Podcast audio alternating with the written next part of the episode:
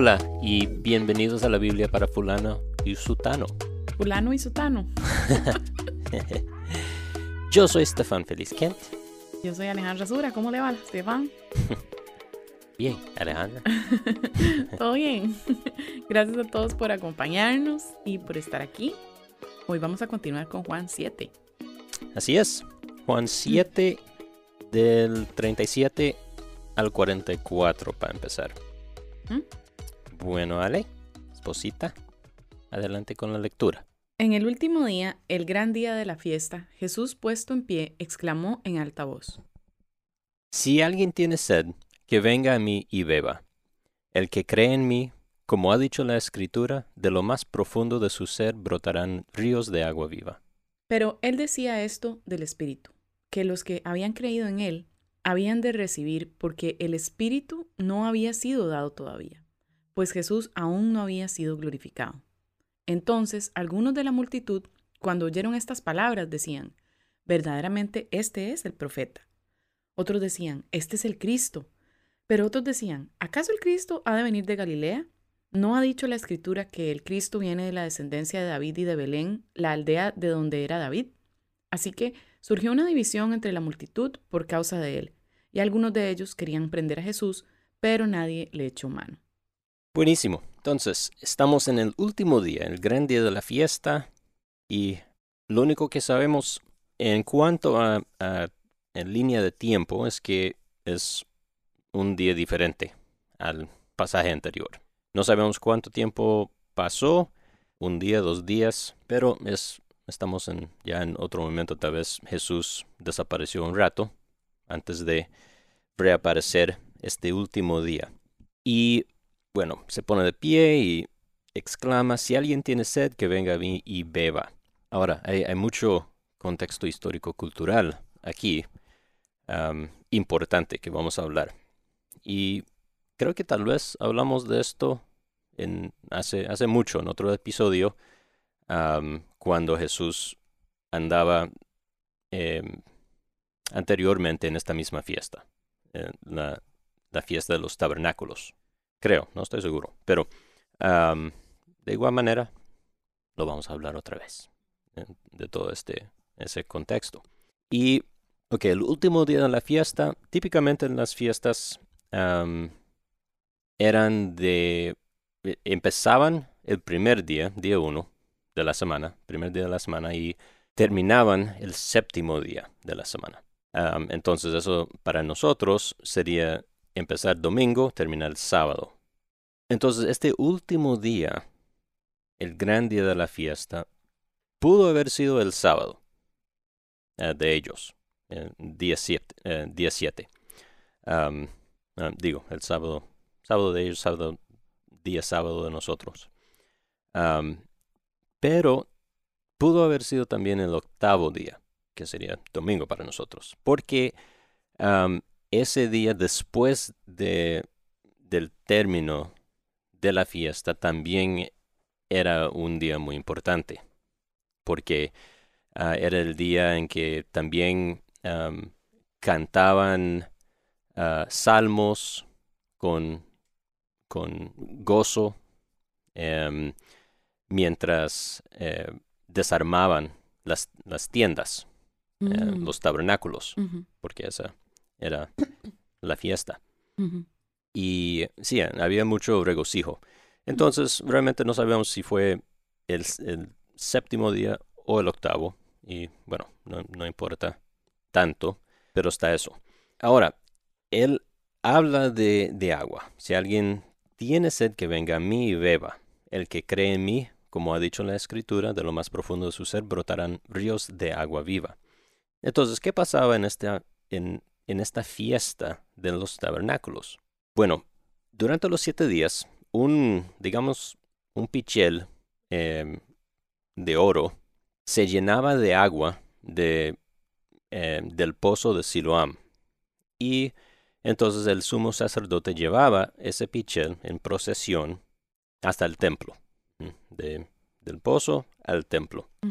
Y mientras, eh, o sea, cuando el sumo sacerdote ya, ya venía acercándose al final de su procesión, ah, entonces se sonaban tres trompetazos, digamos, del shofar, lo cual era conectado con, eh, con momentos de celebración. Mm.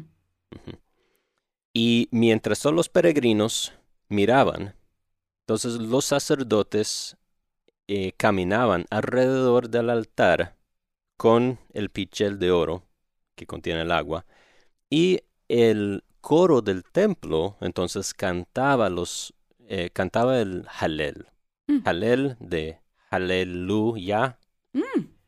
y el Halel era los salmos 113 al 118. Wow. Entonces eso se cantaba porque esos salmos empiezan con aleluya y terminan así también. Entonces esos salmos 113 al 118 se conocían como el Halel. Aleluya significa que todos alaben al Señor, ¿cierto? Ujú. Halelu es alaben, alaben y ya, de Ah. Yahweh. Yahweh. Y cuando el coro entonces llegaba al Salmo 118, el último del Halel, cada peregrino varón agitaba un lulab. Un lulab era em, un- una, una combinación de, de ramas de diferentes plantas. O sea, hay que ponerle al próximo gato que tengamos. Lulab. Lula. Ujú.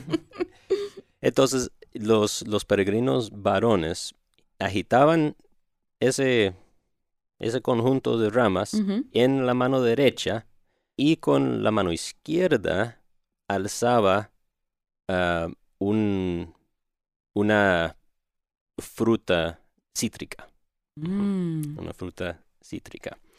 Y eso era un, un símbolo de la cosecha. Mm. Ahora, pregunta, ¿cómo sabes todo esto? Y Ah, ok, no, es- no he terminado. y todo el mundo entonces gritaba, denle gracias a Jehová, a, a Yahweh, Mm, eh, tres veces. Mm. Entonces, con la mano derecha agita- agitando esas, las ramas, con la izquierda levantando una fruta cítrica y gritando tres veces, denle gracias a Yahweh. Y entonces, y después voy a responder a tu pregunta, Gracias. pero quiero terminar de describir lo que sucedía. Excelente. Entonces, eh, el agua se ofrecía a Dios eh, en, el, en el momento de los sacrificios de la mañana, junto con el, eh, la ofrenda diaria de vino. Y entonces el vino y el agua eh, se derramaban en, en sus tazones respectivos, eh, tazones de plata, y luego de derramarlos en sus tazones respectivos se derramaban ante el Señor. Y además estas ceremonias de la fiesta de los tabernáculos, se, en, en el pensamiento judío, se conectaba ah, tanto con la provisión del Señor ah, de, de agua en el desierto durante el, el- el éxodo, como también el derramamiento del Espíritu Santo en los últimos días Wow. muy importante. Entonces, el, eh, derramamiento durante, el, eh, durante la fiesta de los tabernáculos se refiere simbólicamente a la era mesiánica, la edad mesiánica, cuando un río de la, de la piedra sagrada fluiría por toda la tierra, básicamente. Wow. Ahora, tu pregunta, ¿cómo sabemos todo eso? Y eso lo sabemos porque los judíos lo, lo escribían. Ah, o digo, lo, lo, es- lo escribieron, lo recordaron. Y entonces am, hay referencias en, en Josefo de las prácticas de los judíos, ah, también en, en la Mishnah Mm. am, y, y diferentes ah, cosas así. Entonces, bu- bueno, lo que sí estamos claros es que el Festival de los Tabernáculos, que eso sí está determinado en la palabra de Dios, em, ellos tenían que construir como unas tiendas, ¿no? E incluso cuando ya encontraran la, la tierra prometida, hicieran casa y ya, digamos, tenían que salir a acampar por una semana, básicamente, ¿verdad? Eso sí, eso, eso sí está. Esa es una directriz bíblica. Vayan por una semana, se construye eh, una tienda de campaña y van a vivir ahí para que recuerden los tiempos del desierto. Sí. ¿No? Que, que Yahvé los hizo morar en tiendas. Así es. Entonces, ¿hay algún simbolismo que apunta a Cristo en eso? Bueno, entonces, nada más una cuestión que, em, para entender un poco mejor el orden de las cosas. Esto que me estabas contando em, es el cierre, ¿verdad? De la fiesta de los, de los tabernáculos. Es después de los siete, ocho días. Correcto. Que, después de que empezó el festival. Ok, entonces nada más también para añadir un poco a eso que estás contando, la fiesta de los tabernáculos, de esas, esa semana lo que se hizo es que hubo, bueno, un festival, ¿verdad? Y ese festival eh, lo que hace es celebrar el tiempo en el que Dios sacó a Egipto, eh, perdón, a, Israel de Egipto y tuvieron que vivir en el desierto y donde Dios provee, ¿verdad? La idea es que Dios provee a través de todo ese tiempo en el desierto y entonces es una celebración de esa provisión fiel de Dios durante el tiempo en el desierto. Por eso es que se tienen que hacer tabernáculos. Entonces, la Biblia, eh, ahí sí, digamos, lo vemos en, el Antiguo Testamento, es el mandato y la, las directrices específicas, tenían que literalmente irse a acampar afuera, aunque tuvieran casa ya y estuvieran viviendo en la, em, en su casa ya construida definitiva, ¿no? Tenían que literalmente salir a acampar por una semana y recordar que ellos er, fue un pueblo que vagó por el desierto, pero que en medio de eso Dios proveyó. Esa es un poco como la idea del festival de la semana anterior. Y luego eso se cierra con esto que tú estás hablando, ¿no? Sí. Entonces, em, sí, y parte, digamos, de esa provisión, incluso para nosotros hoy, obviamente nosotros los creyentes no celebramos el festival. ¿Y por qué? ¿Por qué no celebramos este festival, por ejemplo? Eh, ellos están em, celebrando una provisión de Dios en medio del desierto para nosotros los cristianos, nosotros ya no, no estamos en el desierto. Nosotros estamos, bueno, aunque estamos esperando más bien una tierra mejor, eh, más bien estamos en el desierto, perdón, estamos en el desierto esperando una patria mejor, una tierra prometida, un, eh, una tierra en la eternidad con Cristo. Y nuestra provisión ya no es em, literalmente que estamos en un desierto y donde Dios nos tiene que dar comida y bebida, por supuesto que lo hace, pero eh, ese no es como el corazón, nuestra provisión es Cristo. E, esto es lo que simbolizaba en aquel momento lo que estaban celebrando los judíos, lo que iba a devenir, que es un pueblo que iba a recibir la provisión, que no iba a ser un maná que se iba a desvanecer o se iba a podrir, ¿verdad? Por guardarlo. Em, era un seguir caminando en medio de una espera para nosotros, pero una espera que ya tiene una tierra prometida eterna y en medio de eso nuestra provisión es Cristo y no solo eso, sino que es nuestro tiquete de entrada, ¿verdad? Pero bueno, eh, eso es un poquito como para contextualizarlo también como para nosotros un poco como cómo entendemos, digamos, estos festivales ahora a la luz del Evangelio y del Mesías, ¿verdad? Que ya ha llegado y lo que vos estabas diciendo, ¿no? El Espíritu de Dios ahora está en todos. Ahora hay una provisión también de este espíritu en todo el pueblo de Dios. Y por eso cada uno de nosotros, desde el más pequeño hasta el más grande, em, que conoce y ama a Jesús y ha recibido ese regalo, tiene el Espíritu Santo. Sí, y, y además, muy interesantemente en el primer capítulo de este Evangelio, en el versículo 14, leemos que el Verbo se hizo carne y habitó entre nosotros, y vimos su gloria, gloria como del unigénito del Padre, lleno de gracia y de verdad. Ese y habitó entre nosotros es tabernaculizó. O sea, el, verbo ahí de habitar viene de la raíz de la palabra para tabernáculo en el griego. Entonces, también él cumplió eso. Y e, eso es eh, realmente también eh, cumplimiento de su nombre. Mm, eh, Dios entre nosotros, Emmanuel, o Dios con nosotros. entonces Él habitó, como los israelitas en el desierto. Entonces hay, mucho cumplimiento. Y ahora nosotros en Él o con Él, unidos a Cristo, mm, somos, también nos convertimos en, el, eh, en un templo vivo, ¿no? Y entonces ahora en nosotros, es en nosotros donde está la presencia de Dios. Pero no podemos confundir que no es que nosotros somos símbolo o que estamos nosotros simbolizados en el templo del Antiguo Testamento o del tabernáculo. No, eso, es, hay que tener cuidado, ¿verdad?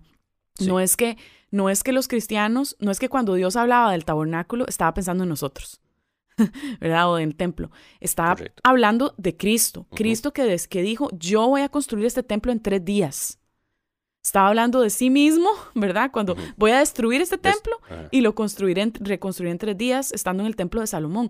Él estaba hablando de su propio mm. cuerpo, de sí mismo. No reconstruir, lo destruiré. Y lo levantaré. Así es, ¿verdad? Lo levantaré en tres días. Este, entonces tenemos que tener cuidado porque a veces se puede alegorizar y decir que, ay, mira, este, qué lindo el templo de Salomón, así pensaba Dios sobre nosotros, que nosotros somos más valiosos que el bronce y que la plata. Y eso no es, lo he escuchado, lo he escuchado, digamos, justamente este, recientemente, eh, una persona hablando de esto. E, eso no es así. Esto es una representación de Cristo y nosotros después, unidos con Cristo, podemos ser este templo vivo, pero las profecías y lo que Dios habla en el Antiguo Testamento apuntan directamente a Jesús. Hay, hay, varios pasajes del Antiguo Testamento que, que podrían ser el, el trasfondo que, que Juan tiene en mente cuando dice, o, que Jesús pudo tener en mente cuando dice, como ha dicho la escritura, de lo más profundo de su ser brotarán ríos de agua viva. Porque no hay ningún versículo que, que, diga eso, eh, así tal cual.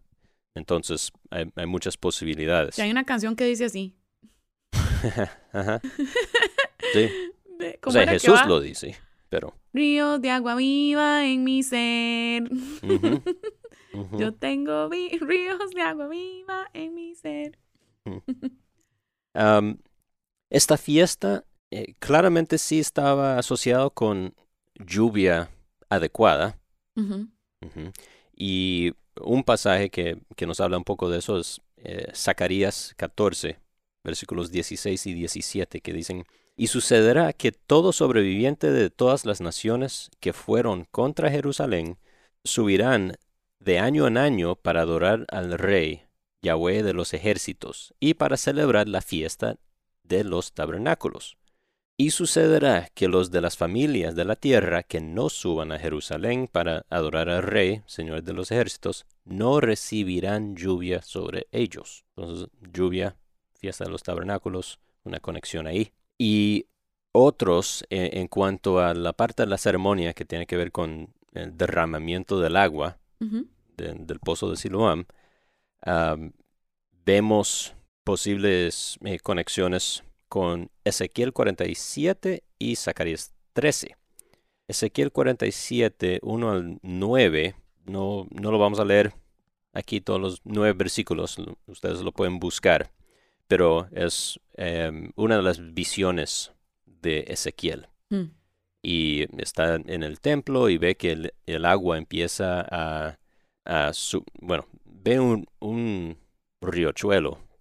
Un riachuelo. Un riachuelo saliendo del altar. Sí. Y conforme pasa el tiempo... Se va haciendo como más grandote. Sí, más grande, más grande, más profundo y, se vuelve un río. Y Zacarías 13.1 dice, En aquel día habrá una fuente abierta para la casa de David y para los habitantes de Jerusalén, para lavar el pecado y la impureza. Ah, una fuente abierta.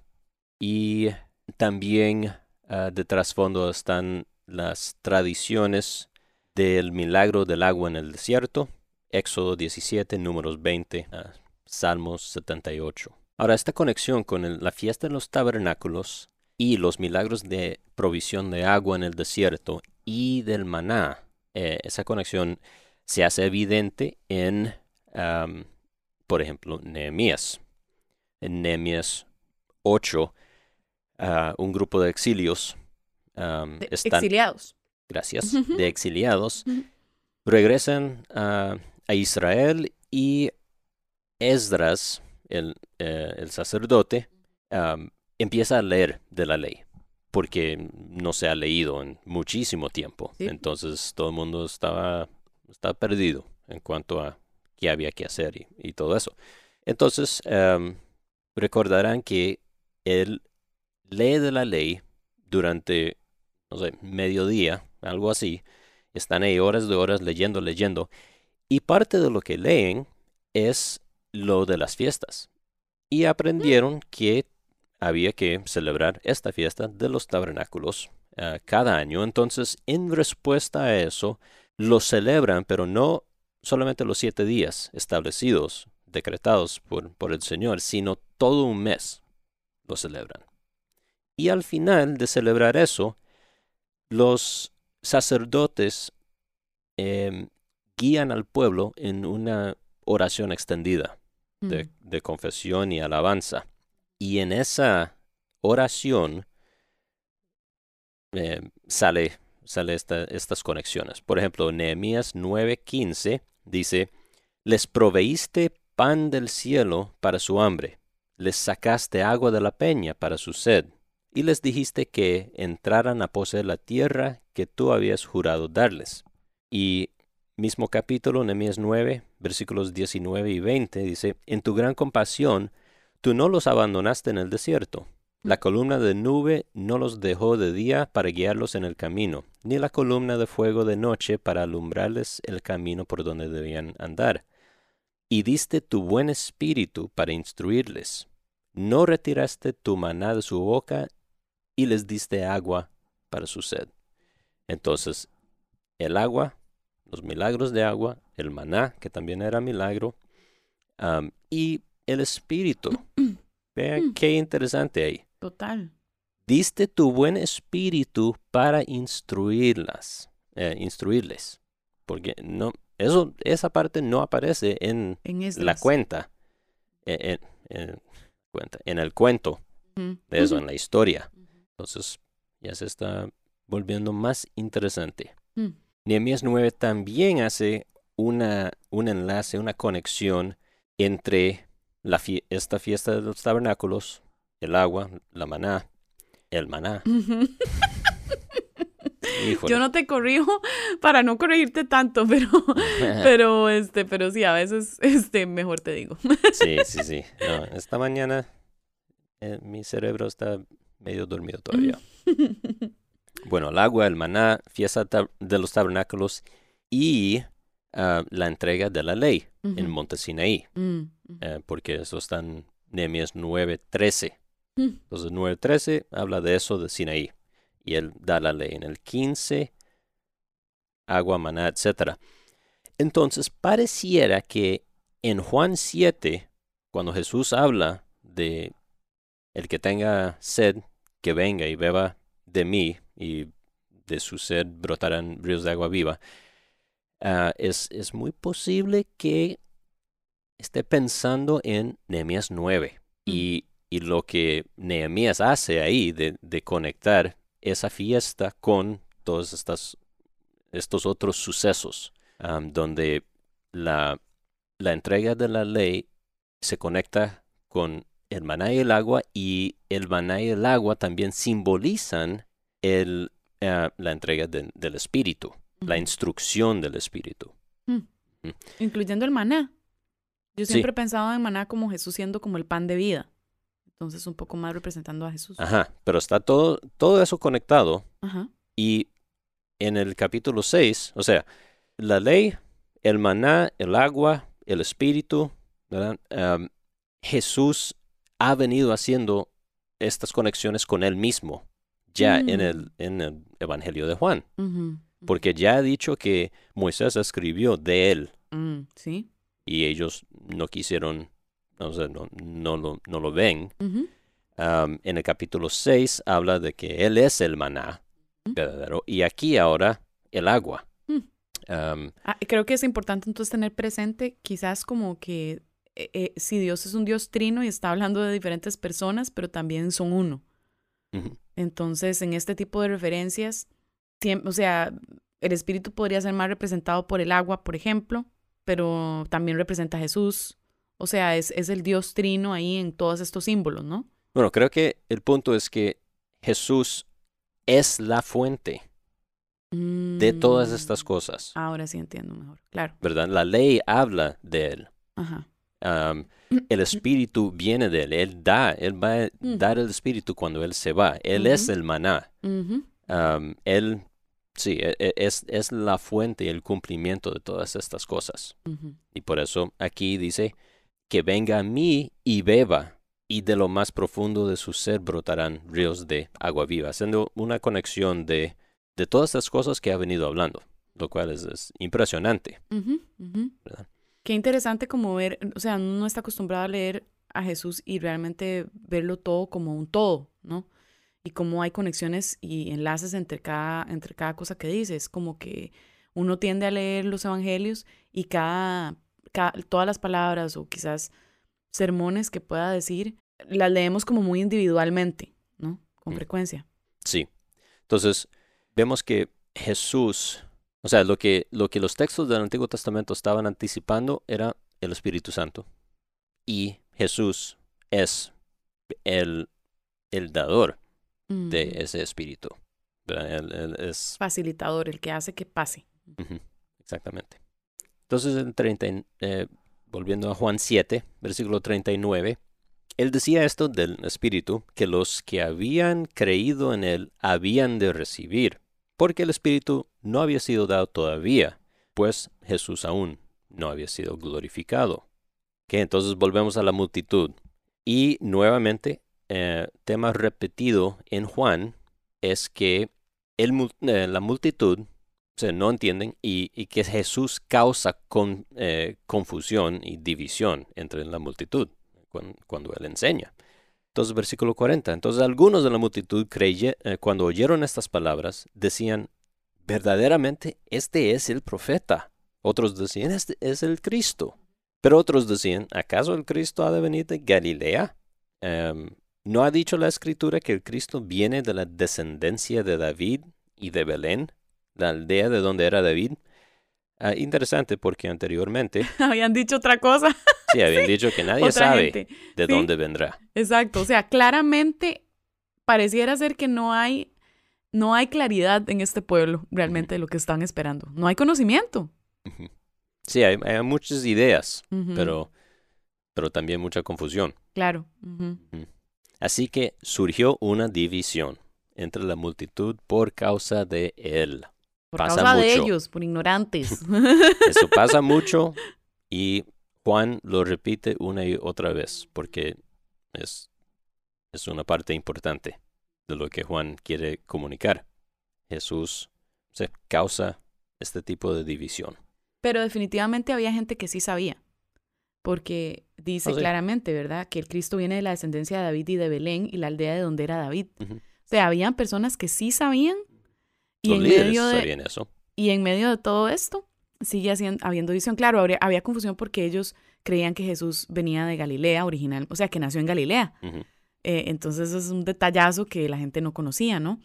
Pero sí, qué interesante cómo eh, verdaderamente esto también hasta, hasta refleja la forma en que los mismos cristianos hoy día también, a causa de Cristo, también terminamos en debates y división, em, cosa que creo que a veces no es tan, tan malo en el sentido de que no haya un espíritu, digamos, de odio y de, y de tribalismo. Ahí sí yo creo que se, pone, se vuelve malo, ¿verdad? Pero hemos hablado en otros momentos. Las, las denominaciones a veces tienen su, su, tienen una buena razón de ser, yo creo, porque Ujú. representan una flexibilidad en cosas que no son súper claras y, y, que, y, y que podemos diferir y es- está bien, todos, somos, todos seguimos siendo cristianos, pero también hay momentos de división y donde nos ponemos muy dogmáticos en lo que creemos sin considerar con cuidado y toda causa, ¿verdad? De, de poder entender y de, y de, y de saber lo que creemos, las, la religión, etcétera.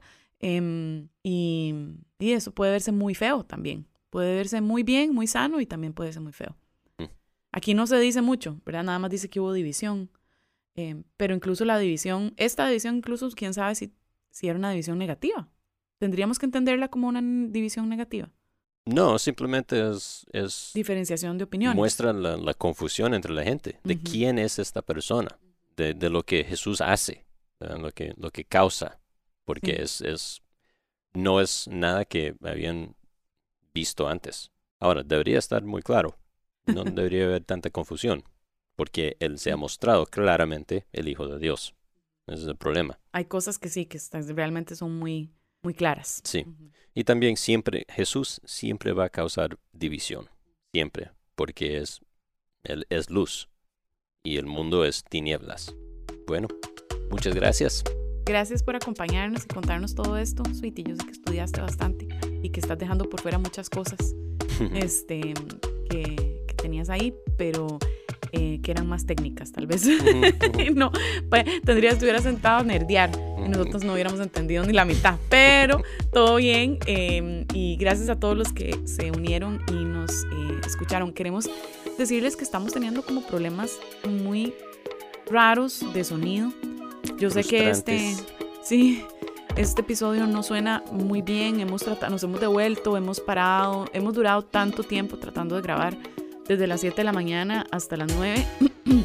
no hemos podido realmente solucionar un episodio que dura media hora. Entonces ha sido muy frustrante y necesitamos saber qué hacer. Sí, vamos a seguir trabajando en esto para que eh, suenen mejor en el futuro. Sí, ni siquiera suena como antes y eso es lo que no entendemos, qué es lo que está pasando y por qué ya no funciona como funcionaba antes. En fin, discúlpenos por este, esta por esta calidad que tal vez no es la que nos usualmente están acostumbrados a escuchar. Pero bueno, oren por nosotros para que podamos descubrir qué pasa. Y lo otro es que recuerden que pueden apoyarnos siempre en nuestro, em, en nuestro ministerio.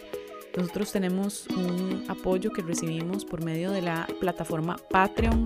Es súper fácil eh, ser parte de nuestros Patreons. Eh, y me encantaría poder añadir más personas. Nosotros lo, necesitamos, sería una gran bendición. Entonces, eh, nada más mira la descripción de este episodio y vas a aprender más de dónde encontrarnos en redes sociales y cómo ser parte de nuestro equipo de apoyo. Muchas gracias a todos por acompañarnos y gracias a ti, Estefan, por, tu esfuerzo. Con muchísimo gusto. Hasta luego, amigos. Bye.